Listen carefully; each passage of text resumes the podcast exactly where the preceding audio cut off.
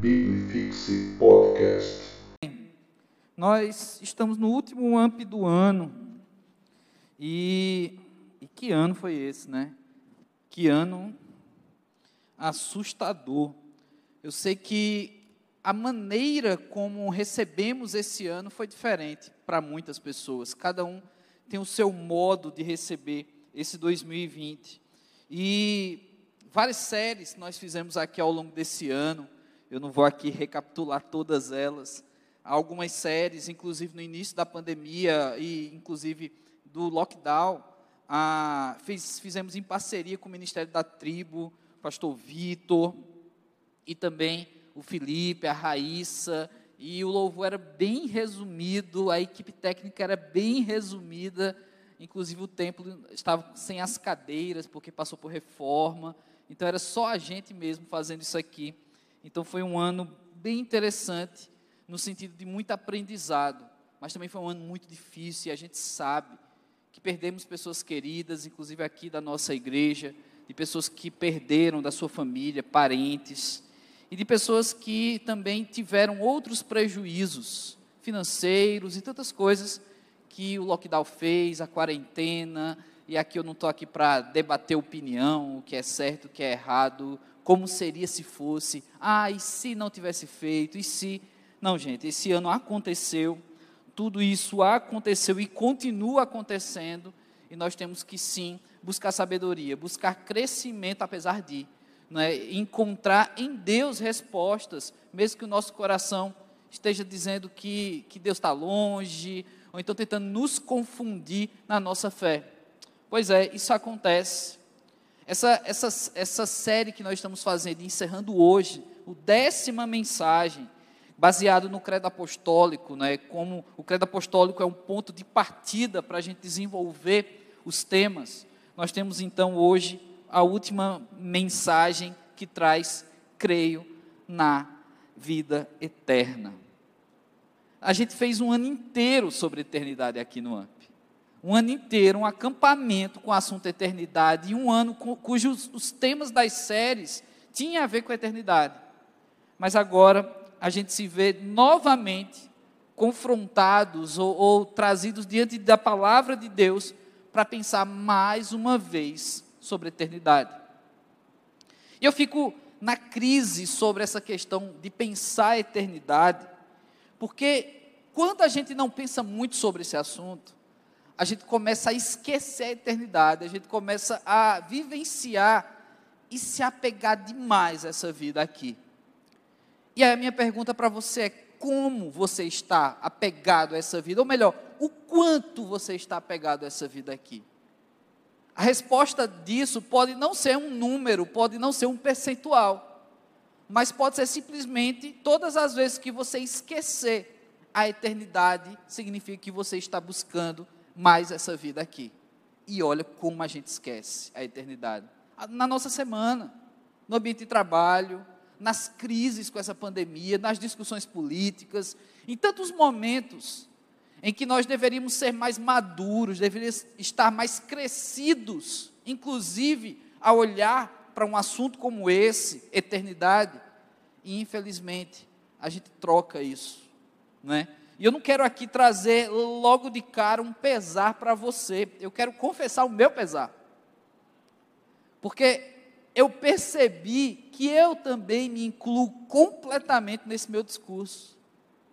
Essa vida ocupa demais, acaba atrapalhando, obstruindo a nossa visão de eternidade.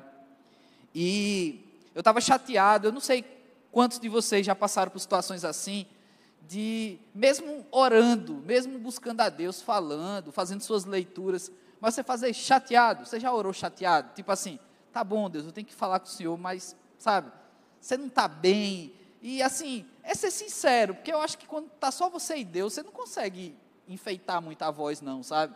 Você está chateado, tua oração vai sair com palavras de quem está chateado. Não estou dizendo aqui que você vai falar mal e, e vai, sei lá, soltar uma heresia sei lá, blasfemar. Não, não.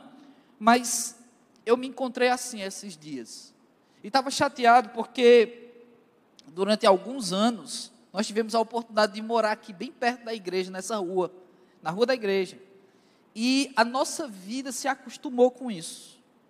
Eu e a Simone, por onde a gente vai, o trabalho dela, pegar carro para ir para o trabalho, buscá-la quando necessário, tudo funcionava, não é?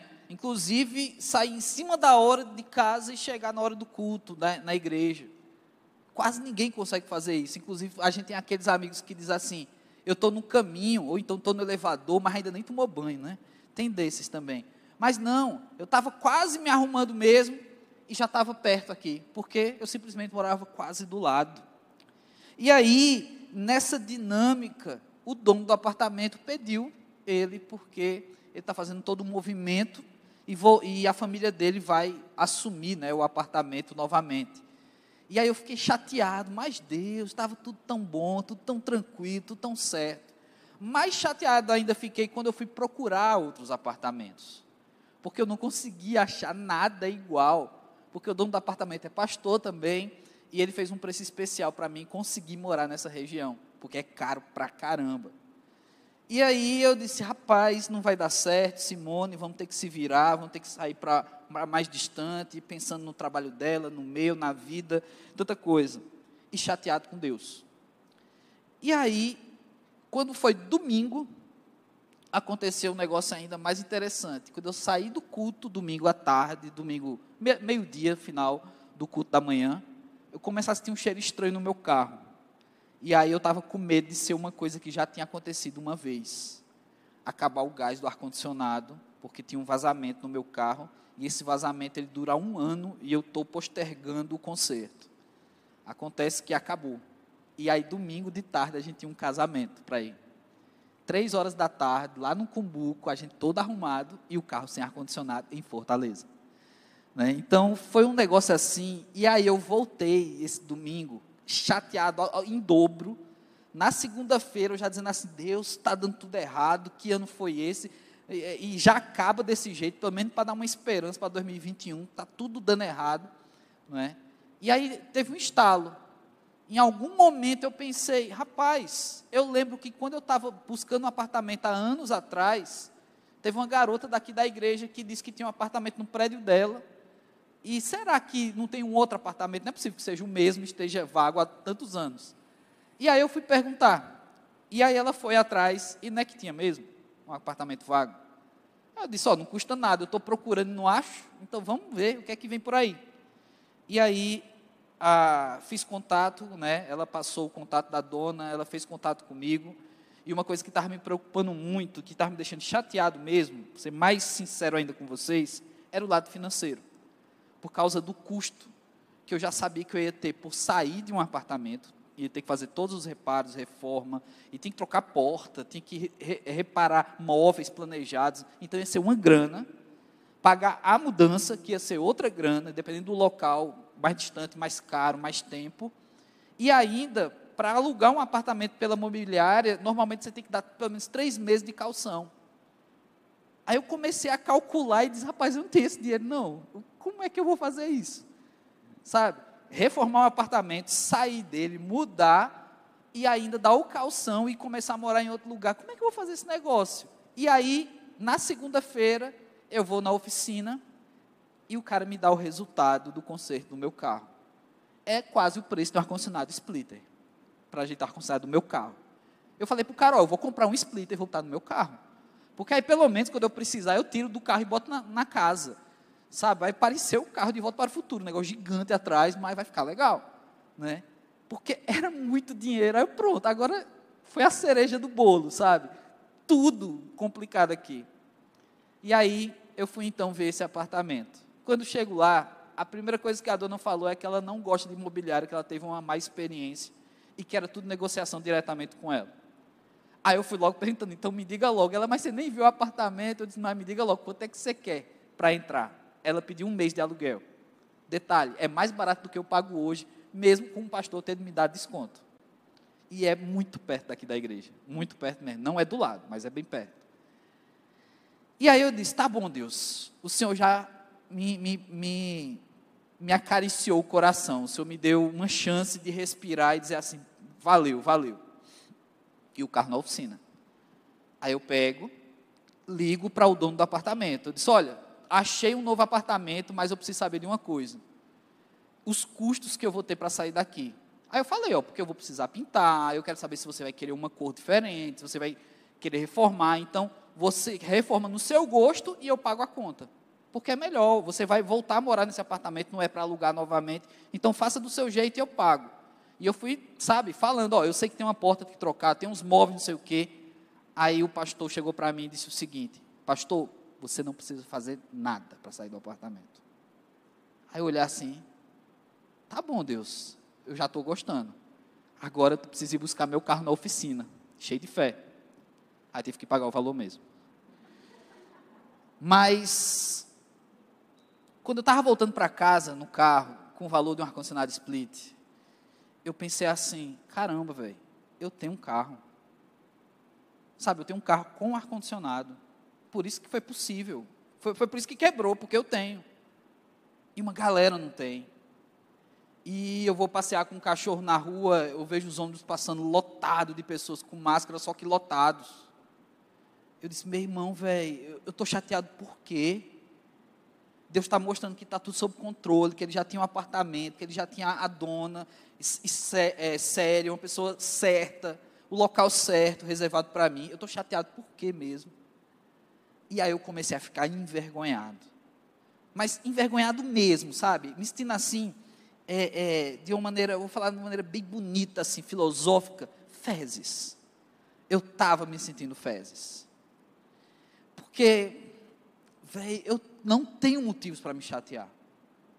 Mas tudo veio a calhar quando eu estava me programando para fazer o encerramento dessa série, falar sobre crer na vida eterna, quando na realidade, em determinado momento da minha vida, eu estava apegado demais a essa vida aqui.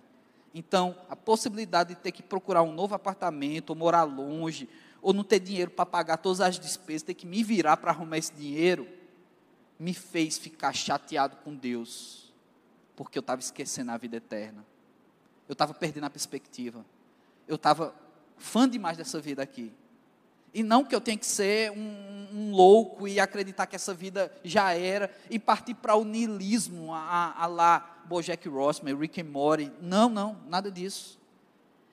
Eu realmente tenho que entender a minha missão aqui. A chance que Deus está me dando aqui nessa vida. Mas sem esquecer que essa vida é passageira. Eu sou um peregrino, eu estou fazendo uma viagem. Daqui a pouco eu chego na, na terra prometida, mas ainda não cheguei. E eu me envergonho com isso. Hoje eu queria contar essa minha história para talvez me identificar com você. Eu acredito que você pode ser melhor do que eu e talvez você se sinta melhor do que eu, né, quando eu conto uma história em que eu fui realmente um, um fezes, assim, uma pessoa que é, foi contrário àquilo que pregou durante um ano, na, no ano sobre a eternidade. Pois é, minha cabecinha estava mirando outras coisas.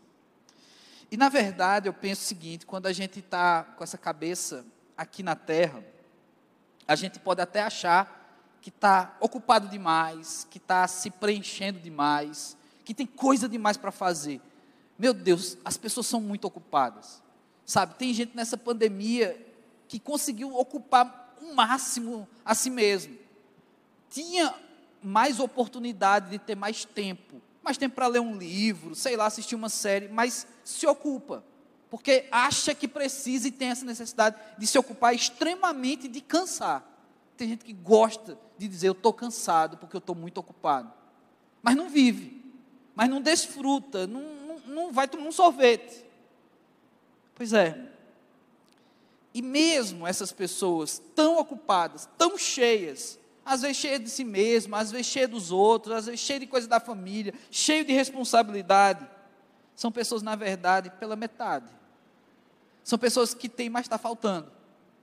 Porque é isso que acontece. Quando eu não, não tenho a perspectiva na minha vida, a eternidade, aquilo que Deus me dá, aquilo que Deus vai proporcionar quando essa vida terminar, essa minha vida aqui, ela vai ser incompleta eu nunca vou ter satisfação. Nunca.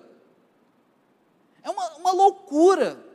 Você, você vai ver, é, é, às vezes, vídeo de curiosidade de pessoas que têm muito dinheiro, por exemplo, E os caras fazem umas coisas absurdas, porque tem muito dinheiro. Você diz, meu irmão, quanto desperdício. Quantas bocas um cara desse alimentava numa comunidade aqui em Fortaleza, no orfanato como que a igreja apoia, ou lá no projeto que a IBEC também apoia. Quantas bocas seriam alimentadas? Aí esses ricos excêntricos fazem umas coisas assim que você fica, meu irmão, ele, ele, ele jogou fora um milhão, assim. A gente fica assustado. Mas é porque a vida dessa galera é pela metade. A vida dessas pessoas, ela está incompleta o tempo todo. Ele está tentando encontrar uma razão, tentando encontrar alguma coisa que o faça sentir algo. Porque não está pisando aqui na terra e com outro pé lá na eternidade. Não está. Está só aqui na terra e isso você não consegue ter vida completa. Talvez por isso, tantos sentimentos, tantas coisas, tantas coisas ruins.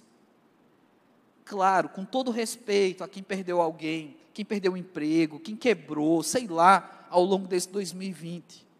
Mas olhar para 2020 com os olhos na eternidade é diferente de olhar para 2020 com os olhos em 2020. Com todo respeito a quem está carregando um luto, e essa pessoa tem todo o direito de estar sofrendo, todo direito. Mas é diferente olhar para 2020 com os olhos em 2020. Porque agora a gente está pensando, não, não, 2021 não vai ser outro ano. Parece que vai ser o mesmo ano. E a gente já começa a sofrer por causa disso, com antecedência. O, o olhar está para o lado errado. E é assim que a gente se sente quando sente falta de algo muito precioso na nossa vida. Eu queria abrir a Bíblia com vocês agora, lá em Lucas, capítulo 10, a partir do versículo 25. A gente tem aqui uma historinha rápida de um cara que ele tinha tudo para ter uma vida completa. Tinha tudo para ter uma vida massa, uma vida completa. Inclusive, teve a oportunidade de se encontrar com Jesus e dialogar com Jesus. Ele não só teve um encontro com Jesus como você e eu tivemos, não.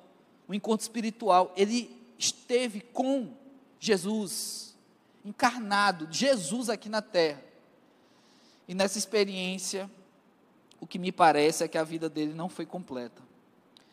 Lucas 10, a partir do versículo 25. Eis que certo homem, intérprete da lei, se levantou com o intuito de pôr Jesus à prova e disse-lhe: Mestre, que farei para herdar a vida eterna? Então Jesus lhe perguntou: O que está escrito na lei? Como interpretas? A isto ele respondeu: Amarás o Senhor teu Deus de todo o teu coração, de toda a tua alma, de todas as tuas forças e de todo o teu entendimento, e amarás o teu próximo como a ti mesmo. Então Jesus lhe disse: Respondeste corretamente, faze isto e viverás. Ele, porém, querendo justificar-se, perguntou a Jesus: Quem é o meu próximo? A gente tem essa breve história aí desse encontro desse, desse cara com Jesus. Como eu falei, ele teve aqui uma oportunidade fantástica de ter a sua vida completa, de começar a viver aqui na terra olhando para a eternidade mas algumas coisas que a gente vê nesse texto obstruem a visão dele para a eternidade, obstruem a mente, o coração dele, e isso vai ser traduzido nas palavras, no comportamento de como esse homem fala com Jesus. Ele estava buscando sim um significado, uma completude, um, uma vida que valesse a pena. E apesar da sua religiosidade, ele tem aqui um encontro com aquele que quebra a religião, que faz nova todas as coisas. E ele recebe então Jesus aqui para conversar, não é? Jesus ele tem então o guia para viver com os olhos na eternidade. E ele já dá aqui toda a resposta necessária para esse homem. Tão poucas palavras, mas tudo que Jesus tinha para oferecer, ele ofereceu. Mas vamos olhar essas palavras mais de perto. Mantenha sua Bíblia aberta aí nesse texto, Lucas 10, a partir do 25. Em primeiro lugar, a gente tem aqui a busca pela eternidade. Esse homem que aparece aqui no versículo 25, ele não tem nome. A Bíblia não se prende a dizer é o fulano de tal. Então, eu gosto quando a Bíblia traz situações como essa, em que ela não dá um nome para o cara. Sabe por quê? Porque não é tão importante a pessoa dele, mas o sentimento dele, a fala dele, os pensamentos dele são extremamente importantes. E outra, o fato de não termos o nome dele aqui pode gerar na gente uma dinâmica interessante. Coloque o seu nome nesse cara. Se sinta no lugar dele. Sabe, tenta sentar na mesma cadeira que ele senta aqui para conversar com Jesus. Esse nome, esse homem sem nome pode ser você, garoto, garota, pode ser qualquer um de nós. Com toda uma religião, com conhecimento da Bíblia, olha, teologuinho aqui, sabe? Cara da internet aqui, sabe teologia, mas um sem nome. Ele chega e se mostra um conhecedor da lei, um cara que tem religião, como qualquer um dos religiosos daqueles dias, mas detalhe, gente, nos tempos de Jesus, ao dizer que você é conhecedor da lei, ao dizer que você tem acesso a essa lei, não coisa tão simples como hoje, não que você ouve três podcasts e assiste um youtuber de, e aí diz que é teólogo ou que tem, que tem visão teológica. Não é tão simples assim, não. Naqueles dias, para um cara ser um, um, um cara conhecedor da lei, primeiro, ele não era de qualquer classe social, não. Ele tinha acesso à educação. E eram poucos na sociedade. Era um cara que tinha acesso aos textos sagrados. Ele ia para a sinagoga, eles liam. Era um cara que tinha uma mente fresca para memorizar, inclusive, a Sagrada Escritura, o Antigo Testamento, o Pentateuco. Então, ele não se compara a nós nesse sentido. Se você já julgou esse cara ao ler esse texto, de repente é um texto que você já conhece, já ouviu pregação sobre isso, desse cara que chega querendo confrontar Jesus, sendo ele um conhecedor da lei, se você está julgando esse cara, coloque seu nome e se julgue muito mais, porque esse cara sabe mais de Bíblia do que vocês, do que eu. Pelo menos o Antigo Testamento, ele sabe mais do que a gente. Esse cara sabe. Então, se você quer julgar esse cara, não julgue por acesso e o conhecimento da Bíblia, porque ele tinha isso. Eu e você talvez estejamos numa situação bem pior de Bíblia do que esse cara que vai até Jesus. E aí ele chega tentando aqui fazer algo bem religioso, burlar a fé. Fazer um jeitinho para me dar bem na fé, sabe? Me ganhe, ganhar alguma coisa com Deus sem muito esforço. Porque perceba, é isso que o ser humano tanto quer. Quando a gente não, não tem os olhos fitos na eternidade. O que o ser humano tanto quer é grandes conquistas com menor esforço. É isso que a gente quer. Sabe, é, é, eu tenho um amigo que ele gosta de indicar livros. E a gente desenvolveu uma dinâmica sobre indicação de livros. Cara, tem um livro para você. Qual é o livro? Onde é que vende? O, o livro é esse aqui. Vai procurar. É a lei do menor esforço. Se você tem interesse por esse livro, o menor esforço que você tem é procurar onde é que vende. Eu já estou te indicando. Mas você vem aqui e o esforço desse cara era para burlar a religião. Ele estava usando a energia dele, a intelectualidade dele para burlar. Mas é isso que a gente faz também com Deus. A gente tenta fazer isso. A gente tenta fazer e usar essa lei do menor esforço. Deus, eu quero ter os benefícios, mas eu não quero me esforçar demais, não, Deus. Numa oração, resolve meu problema. Numa ida até o pregador fulano de tal, resolve meu problema. Num, num congresso do eu escolhi esperar, resolve meu problema, eu quero uma namorada, um namorado. A gente quer ter o menor esforço, e é por isso que a gente tanto deseja ter um referencial religioso que ore por nós para que você nem precise se esforçar em oração. Pastor, ora por mim, porque a oração do pastor vai, vai, vai dar, vai resolver. Você nem, não se esforça. Você não orou, você não botou o joelho no chão. Pastor, me ensine isso aqui, mas você tem capacidade de aprender. Ou melhor, você tem o Espírito Santo de Deus que pode te fazer entender. A gente já falou sobre isso aqui. Mas é a lei do menor esforço. E esse cara faz isso, tentando burlar a fé. E é assim que ele chega para interrogar Jesus. E esse cara, ele, ele não sabe com quem está lidando. Ele poderia saber pelos feitos de Jesus. Ele poderia conhecer a história de Jesus ali, andando, nas andanças de Jesus, os milagres. Mas a forma como ele chega para Jesus, isso está bem claro. Que ele chega no versículo 25 e diz: Se levantou com o intuito de pôr Jesus à prova. Gente, esse cara está pensando que é quem aqui? Esse cara está pensando que é o quê? Colocar Jesus à prova. Sério isso? Esse cara está entendendo o que ele está fazendo. Mas será que a gente também não faz isso? E será que quando a gente faz, a gente está entendendo o que a gente está fazendo? Ele tenta colocar Jesus à prova, então ele pergunta o que ele precisava fazer para herdar a vida eterna. Esse cara, a tentativa dele colocar Jesus à prova está baseado em que tipo de resposta Jesus daria. Por exemplo, se Jesus dissesse imediatamente, dentro de uma sinagoga, para um judeu, que para ter a vida eterna era necessário crer nele, Jesus automaticamente ia ser preso naquela hora. Automaticamente. O querer colocar Jesus em prova era fazer com que Jesus tropeçasse na resposta, nas palavras. Só que você sabe que Jesus não faz isso. Só que e aí Jesus faz algo excelente aqui. Lembra? Se o cara está fazendo, está usando da lei do menor esforço, Jesus não. Jesus faz aqui a lei do esforço mínimo. É tipo, então me diga você, você está me fazendo uma pergunta que talvez você tenha a resposta. Me diga você. Por que você quer que eu lhe dê a resposta pronta? Então Jesus devolve com outra pergunta. É chato pra caramba quando você pergunta e a pessoa pergunta por cima. É chato demais.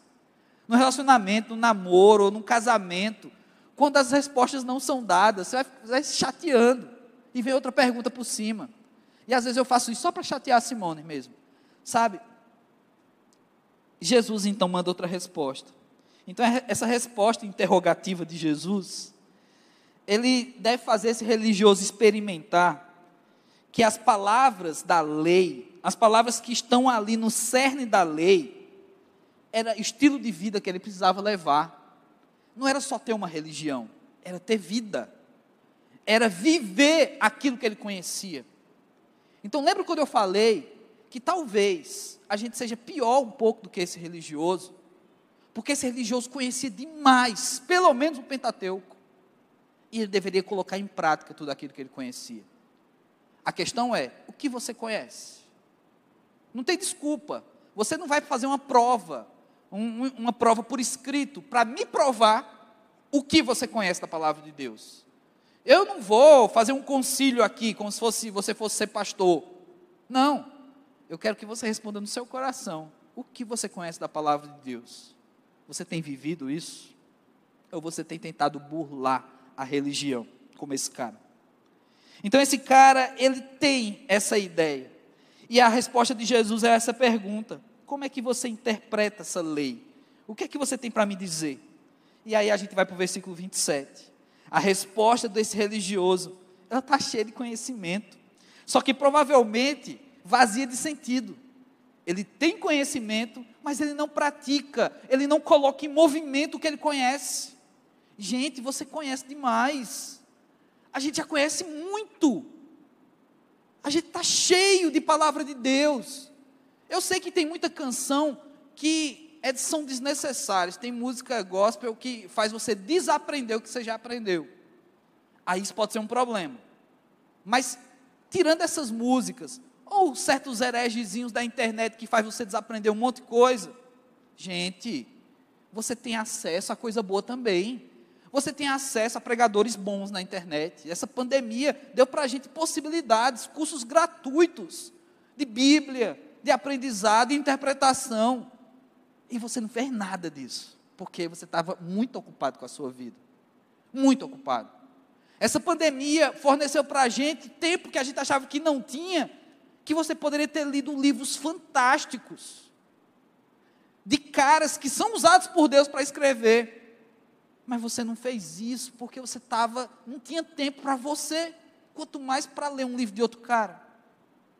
Pois é. A resposta de Jesus é uma pergunta. E quando eu e você colocamos o nosso nome no nome desse cara, essa pergunta volta para a gente. O que é que você sabe da lei? O que é que você conhece da palavra? Qual é a sua resposta para Jesus? A gente vive pedindo resposta de Deus. Deus me responde, Deus me ouve, Deus fala comigo. E aí, quando Jesus pergunta, a gente preguiça de responder. Ah, eu não sei não, ó. Eu não sei o que a tua palavra diz, não, Jesus. Eu não sei não. Você sabe sim. Há um cenário parecido em que Jesus é interrogado em outro lugar. E a respeito dos mandamentos, ele responde também aqui. Está lá em Marcos, capítulo 12 a partir do versículo 28, diz assim: Chegando um dos escribas, tendo ouvido a discussão entre eles, vendo como Jesus lhes houvera respondido bem, perguntou-lhe: Qual é o principal de todos os mandamentos? Olha, muito parecido, né? Respondeu Jesus: O principal é: Ouve, ó Israel, o Senhor nosso Deus é o único Senhor. Amará, amarás, pois, o Senhor teu Deus de todo teu coração, de toda a tua alma e de todo o teu entendimento e de toda a tua força. O segundo é: amarás o teu próximo como a ti mesmo. Não há outro mandamento maior do que esses. Mais um religioso, mais um questionamento, mais um momento em que Jesus, provocado, ele pode correr o risco de responder de uma forma que ele fosse acusado naquele momento e ainda não era chegada a hora do filho do homem ser revelado. Mas aqui Jesus não pergunta, ele responde. Jesus não devolve com uma pergunta. Porque o texto não traz aqui de que esse cara estava querendo colocar Jesus à prova. Ele queria a resposta. Então o que eu quero te fazer pensar é o seguinte: quando você está pedindo resposta de Deus para situações na tua vida, você está disposto a ouvir a resposta de Deus? Ou você já sabe a resposta e está ouvindo Jesus te perguntando, me diga você, e você não quer responder Jesus. Sobre as questões da tua vida, podem ser várias, podem ser severas, podem ser simples. Eu não sei, eu não estou dentro da tua cabeça, eu não sei quais são as questões da tua vida. Mas que religioso você é? Aquele que pergunta sabendo a resposta e que Jesus te devolve uma pergunta e você tem preguiça de responder? Ou você é esse outro aqui, que realmente tem sinceridade. Eu estou querendo uma resposta porque eu não sei. Jesus responde. Estar, ou melhor, viver para a eternidade, é compreender e praticar todo o real sentido desse amor. Amar a Deus acima de todas as coisas e ao próximo como a nós mesmos. Sem fronteiras, sem amarras, sem escolha, um amor único, supremo do nosso Deus. Um amor que vai em várias direções e atinge as pessoas a gente quer fazer algo muito escolhido, muito seletivo. Não é esse amor que Jesus fala aqui. Inclusive, Jesus está falando para um cara que acredita que os únicos herdeiros da eternidade do céu é, um, é o, a mesma raça, é o mesmo povo. Jesus está dizendo aqui agora, você tem que disparar esse amor para todos, porque Deus está disparando esse amor. Em Jesus, Deus mandou amor para todos. Infelizmente, nem todos serão salvos mas todos foram alvo desse amor. E por último, a falta desse entendimento sobre esse amor. O que eu quero dizer hoje é que quando a gente perde a perspectiva da eternidade, é simplesmente porque a gente não está entendendo o que é amar a Deus acima de todas as coisas e ao próximo como a nós mesmos. Sabe, a gente passa dez mensagens falando sobre creio, logo existo, bases da fé, trabalhando crescimento ao longo desse ano, 2021 vamos fazer mais mensagens séries sobre crescimento. E depois de tanta coisa que a gente passou aqui, pré-escola, o primário da fé, a gente volta à estaca zero. Para olhar para a eternidade, a gente tem que reaprender a amar a Deus acima de todas as coisas e ao próximo a nós mesmos. Que coisa, não? Parece que não adiantou de nada tudo que a gente já viu. Pois é, a falta desse amor é o que faz a gente perder a perspectiva. Uma das maravilhas da palavra de Deus é que nela contém bons e maus exemplos. Aqui nós chegamos então ao versículo 28 agora, desse capítulo 10 de Lucas, onde Jesus diz que a prática desses dois mandamentos traz vida. Logo, o versículo que segue apresenta a incapacidade que esse religioso tem de enxergar o próximo. Mas será que ele não enxerga o próximo? Ou será que ele não quer ver? Nesse capítulo do Evangelho de Lucas, após esse encontro desse camarada com Jesus, Jesus não termina o assunto aí. Propositalmente, eu iniciei só com esses três versículos, quatro versículos. Três. Porque a conversa não acaba aí. A conversa não acaba somente Jesus ouvindo desse cara. Mas quem é o próximo? É o jogo das perguntas. O cara pergunta, Jesus pergunta, o cara responde e pergunta. Quem é o próximo? E aí Jesus conta essa história. Então acompanhe comigo, Lucas 10, a partir do versículo 37. E eu prometo que a gente está chegando ao fim da mensagem, já que eu vou ler um texto tão grande, eu não estou começando agora não, viu? Lucas 10, a partir do versículo 30. Jesus prosseguiu, dizendo: Certo homem descia de Jerusalém para Jericó e veio a cair em mão dos salteadores, os quais, depois de tudo que lhe roubarem, lhe causarem muitos ferimentos, retiraram-se, deixando semi-morto. Casualmente, descia um sacerdote por aquele mesmo caminho e, vendo, passou de largo. Semelhantemente, um levita descia por aquele lugar e, vendo, também passou de largo. Certo samaritano que seguia o seu caminho passou-lhe perto e, vendo, compadeceu-se dele. E chegando-se, pensou, passou-lhe os ferimentos, aplicando óleo e vinho, e colocando sobre o seu próprio animal, deixou para uma hospedaria e tratou dele. No dia seguinte, tirou dois denários e o entregou ao hospedeiro, dizendo: Cuida desse homem, e se alguma coisa gastares a mais, eu te indenizarei quando voltar. Qual desses três te parece ter sido o próximo do homem que caiu nas mãos dos salteadores? Ó Jesus, com outra pergunta, respondeu-lhe o intérprete da lei, aquele homem que perguntou como é que conquistaria a vida eterna. Ele respondeu então: O que usou de misericórdia para com ele. Então lhe disse, Jesus aqui: Vai e procede tu de igual modo. Gente, esse ano é um ano para lembrar, porque não tem como esquecer. Gostaríamos de esquecer muitas coisas desse ano, mas não dá para apagar da mente. Mas se tem alguma coisa que a gente precisa lembrar nesse ano, é que a gente precisa amar mais. Sabe, esse ano dividiu as pessoas em vários grupos, seja, seja religiosos, políticos, posicionamentos em relação à doença, a falta dela, o excesso dela, fake news, tantos e tantos grupos evangélicos, não evangélicos, contra-evangélicos, feministas, machistas, militantes. Que ano para dividir as pessoas. E eu tenho certeza que você tem opiniões diferentes da minha. A gente tem o direito de ter opiniões diferentes. Sabe, tem coisas que eu gosto muito que tem gente aqui que acha uma bobagem. E tem coisa que eu acho uma bobagem que você vai me odiar se você souber que eu acho uma bobagem. Porque a vida é assim. A gente não é igual. Mas tem um ponto aqui em comum que não tem militância, que não tem posicionamento político, que não tem pandemia, que não tem fake news, que mude isso. É o que Jesus respondeu para esses dois religiosos que perguntaram. Mas o religioso de hoje, do capítulo 10 de Lucas, a qual Jesus respondeu com outra pergunta, ele tem que trazer uma lição para nós sobre a eternidade. Vive com os olhos na eternidade, quem ama acima, quem ama Deus acima de todas as coisas e ama ao próximo como a si mesmo. Quando esse cara faz a pergunta, quem é meu próximo? Ele está fazendo uma outra pergunta nas entrelinhas e ele nem sabe disso. Mas esse cara também está perguntando, mas quem é Deus? porque está de frente de Jesus. Ele está conversando com Jesus. Jesus pergunta, ele responde muito bem: amar a Deus acima de todas as coisas e ao próximo como a mim mesmo. Mas a pergunta dele é só: mas Jesus, quem é meu próximo? Jesus conta essa parábola, essa historinha de religiosos que passam de longe e não ajudam mas um samaritano, um povo conhecido como um povo desprezado, um povo não merecedor de salvação, um povo que não vale a pena se relacionar com eles? É.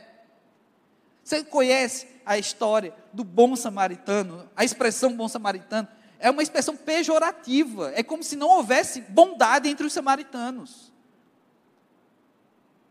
É uma expressão ofensiva. Falar bom samaritano deveria levantar militância contra isso. Essa palavra me ofende, bom samaritano. Porque tudo ofende hoje. Mas às vezes a gente esquece disso. É pejorativo bom samaritano. Inclusive, muitas Bíblias têm até no título essa palavra pejorativa. Pois é, aqui Jesus fala que esse cara que é desprezado, de uma nação desprezada, de um povo desprezado, é quem pensa no próximo. Mas eu volto e repito: a pergunta desse cara, quem é meu próximo, ela é mais profunda. É quem é Deus. Ele está de frente para Jesus e ele não está vendo Jesus. Ele tem Deus na frente dele e ele não vê Deus. Talvez a sua pergunta hoje seja a mesma. Mas, pastor, quem é o meu próximo mesmo? Essa pessoa está do meu lado aqui, ela está próxima de você. Não tanto porque a gente não pode, o decreto diz que não pode. Mas você sabe quem é Deus? Você sabe quem é Jesus na sua vida? Essa é a pergunta. Nós não nos sentimos completos, ficamos chateados, como eu fiquei semana passada, no começo dessa semana, porque a gente está perdendo o amor a Deus acima de todas as coisas e ao próximo como a nós mesmos. Isso aconteceu comigo e me arrependi, chorei, fiquei chateado comigo agora e não com Deus, mas sei o que é que eu preciso mudar. O que é que você precisa mudar? Como é que você consegue responder a Jesus nesse encontro? Você sabe quem é Deus, você sabe quem é Jesus.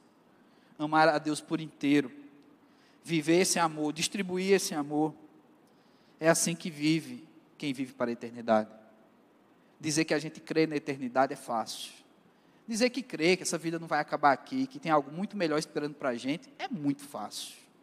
Difícil é viver aqui com esse discurso. Porque falar que vai ter é massa. Eu vou ter a eternidade, a eternidade está me esperando. Gente, isso é massa demais. É uma mensagem de esperança. É bonito de falar, bonito de ouvir. Todo mundo quer ir para a eternidade com Deus. Todo mundo. Mas a pergunta é: você sabe quem é seu próximo? A pergunta é: você sabe quem é Jesus? Você tem amado a Deus acima de todas as coisas? Ou a vida está incompleta, está chato, nada está dando certo? Então vamos orar nessa hora. Último encontro do AMP do ano. Só vamos nos reencontrar no sábado, em janeiro. Né? Fiquem atentos às nossas redes sociais, vamos informar. Se você quiser ouvir as outras mensagens dessa série, tem lá no podcast Biblifixe, Biblifixe. Você vai encontrar na qualquer plataforma de podcast. Se você quer ver e assistir, que não vale a pena porque sou eu pregando, né? Vale a pena porque tem um louvor tocando, né? O culto inteiro. De todas as outras mensagens, as outras nove estão no YouTube da PIB Fortaleza. Você tem agora uma playlist só com os cultos do AMP dentro do YouTube da PIB Fortaleza. Então tá fácil, gente. É a lei do menor esforço. É você ir lá e clicar. Ouvir ou assistir. Talvez muitos de vocês tenham perdido parte dessa série. Mas ela se completa. Chegando hoje, então, sobre a eternidade. Você crê na vida eterna? Você crê que essa vida não é só aqui? Eu acho que você já crê nisso. Então a pergunta é: você sabe quem é seu próximo? Você sabe quem é Jesus? Vamos orar agora, perguntando para Deus, falando com Deus aí. Abra seu coração, fale pessoalmente. Pergunte para Deus se a vida que você leva é a vida de quem sabe realmente quem é Deus, quem é Jesus. Pergunte para Deus se a vida que você leva é a vida de quem verdadeiramente ama o próximo como a si mesmo. A começar a si mesmo. Você tem se amado. Como Deus quer que você se ame, não é ser egoísta, não é ser egocêntrico, não é ser narcisista. Você tem se amado como Deus quer. Com esse mesmo amor, você tem amado outras pessoas, até aquelas mais chatas. Você sabe quem é Jesus. De repente você está de frente para Jesus. Qual é o seu intuito? É colocar Jesus à prova? É tentar extrair um poder de Jesus para você? É tentar receber algo que você quer tanto de Jesus? Quando muitas vezes o que ele tem para você é só uma pergunta: O que é que a lei diz? O que é que a palavra de Deus diz? Fala com Deus. Pede para Ele olhar teu coração, olhar tua vida ao longo desse ano. Você teve motivos para se chatear, mas você teve motivos para esquecer quem é Deus? Claro que não. Você teve motivos para esquecer quem é teu próximo?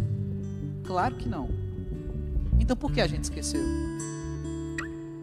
Então por que nós esquecemos?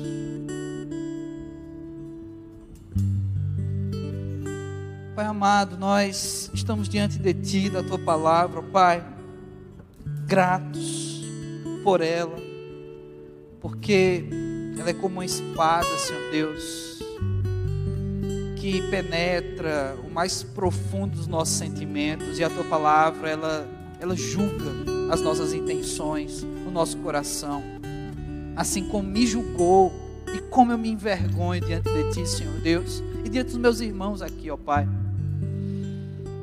Mas nós estamos, Senhor Deus, nessa feita, terminando essa série, terminando os cultos desse ano, no sábado, ó Pai. Mas não para te perguntar, não para te pedir, mas Deus nos capacita a estar prontos para te responder, ó Pai. Nos capacita, Senhor Deus, a estar prontos para te responder sobre a tua palavra, o que é que ela diz sobre quem és, sobre quem é Deus para nós, quem é Jesus para nós, como temos o tratado, ó Deus, na nossa vida, na nossa caminhada, dia a dia, e sobre quem é o próximo. Deus, nos perdoa por tanta negligência com a tua palavra, com quem tu és e com o nosso próximo. Nos perdoa, Pai, porque esse ano de 2020 fez a gente se preocupar tanto com a nossa vida com a nossa rotina, com a nossa proteção, que muitos esquecemos quem tu és, quem nós somos, qual é a tua palavra e quem é o nosso próximo. Nos perdoa, Deus, porque a gente fica atendendo a agenda política, a gente entra em debates intelectuais, até teológicos, mas a gente esquece de usar nossa inteligência, intelectualidade para saber quem tu és, quem é a tua palavra e quem é o nosso próximo. Nos perdoa, Deus. Pai amado, eu tenho vergonha, Deus, de acreditar que esse religioso, recebendo essa, essa lapada do teu filho Jesus de palavra, de Bíblia, seja melhor do que eu, porque conhece a tua palavra confronta a tua palavra no próprio coração, tenha resposta para o teu filho Jesus, que talvez eu não tenha. Eu me envergonho, Deus, quando um indivíduo religioso como esse é julgado por nós, e nós nos colocamos na posição de que não somos religiosos, somos cristãos. Me envergonho, Deus, porque muitas vezes somos religiosos, sim, esquecemos de ser cristãos. Me envergonho, Deus faz nova todas as coisas, ó Pai. Não por causa de um ano que vai começar daqui a pouco, não, Deus. Mas porque precisamos mortificar aquilo que não te agrada. Aniquilar o velho homem, as velhas coisas, as velhas práticas, inclusive o novo velho homem, Deus. Essa pessoa crente, evangélica, religiosa que se criou ao longo desse ano. Mata também, Deus. Faz nascer um crente em Ti, um indivíduo pecador, reconhecido, salvo pelo Teu sangue, mas acima de tudo transformado, que tem o seu ego trabalhado por Ti, que se deixa amassar, que se deixa sofrer por Ti, que vivencia as Tuas dores, Senhor Deus, que sente a dor do outro que sabe responder quem Tu és e que sabe quem é o próximo. Nos faz amar uns aos outros, Deus. Não nos deixe na religião, Pai. É assim que eu oro. Te agradeço por todo esse ano, todas essas mensagens, essas séries, cada música, Senhor Deus, aqui cantada e aprendida. Tudo que aquilo que fizemos e crescemos. Todo ponto de maturação que o Senhor nos deu, ó Pai. Muito obrigado mas reconheço, Deus, eu reconheço que ainda não estou grande o suficiente, eu preciso crescer muito mais, ó Pai. Então me permita crescer mais. Que no próximo ano a gente continue crescendo, Senhor Deus, para tua honra e glória. E no nome de Jesus Cristo. Amém. Biblifixe Podcast.